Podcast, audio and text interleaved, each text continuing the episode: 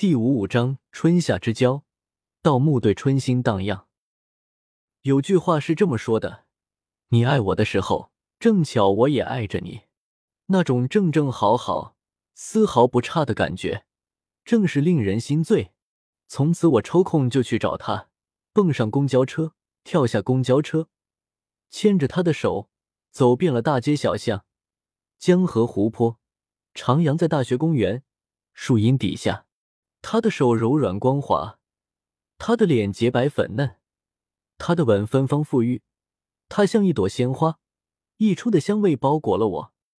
当人生最美好的日子环绕着我的时候，我忘乎所以，尽情享受，却把学业慢慢的荒废了。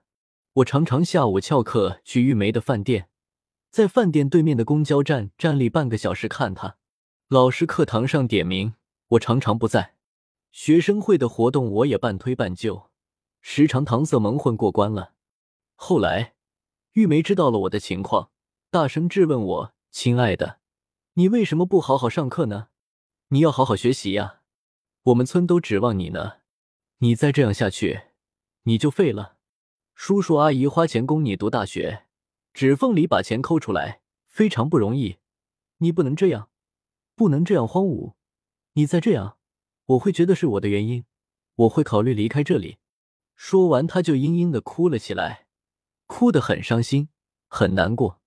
我也自责难过，安慰他说：“你不要离开，我再不会这样了，我会把学业再抓回来。”经过玉梅的哭泣，我也幡然醒悟：爱情不足以支撑人生的全部感情。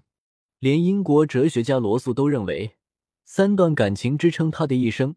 对爱情的渴望，对知识的追求，对人类苦难不可遏制的同情。我没有伟人那么伟大，暂时对人类苦难爱莫能助，因为我也是苦难人类的其中之一。这点同情，我暂时送给了我自己。但是对知识的渴望，我确实应该捡起来。再说松林，从甘肃回到村里后，几夜不能寐。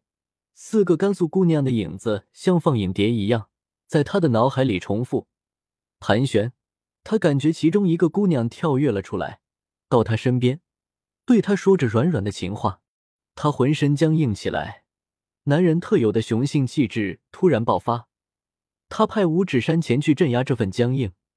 五指山不辱使命，以刚克刚，以柔顺刚，很快凯旋。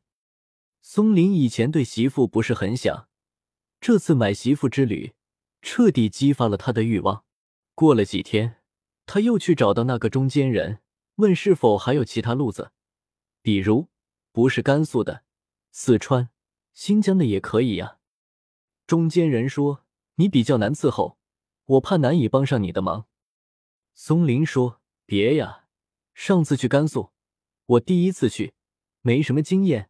现在我观念改变了，觉得差不多就行。”不分地域、种族、肤色、年龄，能看得过的女孩就行。你们说的对，过日子嘛，平淡是福。中间人就笑了，眯着眼睛说：“国外的要不要？”松林啊了一声，问：“黄头发的？”中间人说：“你想的真美，黄头发的会给你做媳妇。”松林呵呵一笑，等着中间人揭开答案。中间人说：“越南的。”松林一听是越南的，心里打了退堂鼓。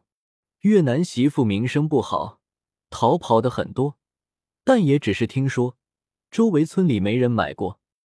中间人看出了松林的迟疑，说：“放心，虽然是越南的，长得和我们这姑娘一模一样，不但一模一样，还水灵的很，而且价格很便宜。”只要四万块，一说四万块，松林心动了，还真是不贵。他说回去商量一下，第二天给答复，然后回了村，直接去了瘦猴家。瘦猴越发瘦了，正穿了件汗褂，窝在沙发上看电视，活脱脱一个葛优躺的样子。瘦猴说：“有什么不可以？媳妇跑不跑，看你自己的本事，和媳妇无关。”松林又回了家，和父母提了一下，父亲拍了一下大腿，说：“哎呀，好事呀，你终于开窍了，我就等着你这一天呢。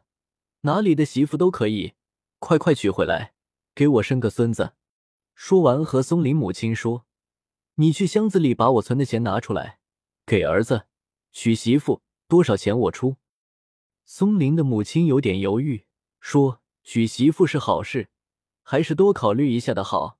娶个越南的，回来语言也不同，不好伺候呀。”他父亲说：“短见，松林这么大了，你还想怎么样？娶回来好吃好喝，怀了孩子慢慢就好了。”邻村向阳家儿子娶的广西的媳妇，刚来说话听不懂，吃饭吃不惯。过了一两年，我们这话说的顺溜的很。说了半天，一家人都很开心，让松林第二天赶紧去找中间人，就说四万，愿意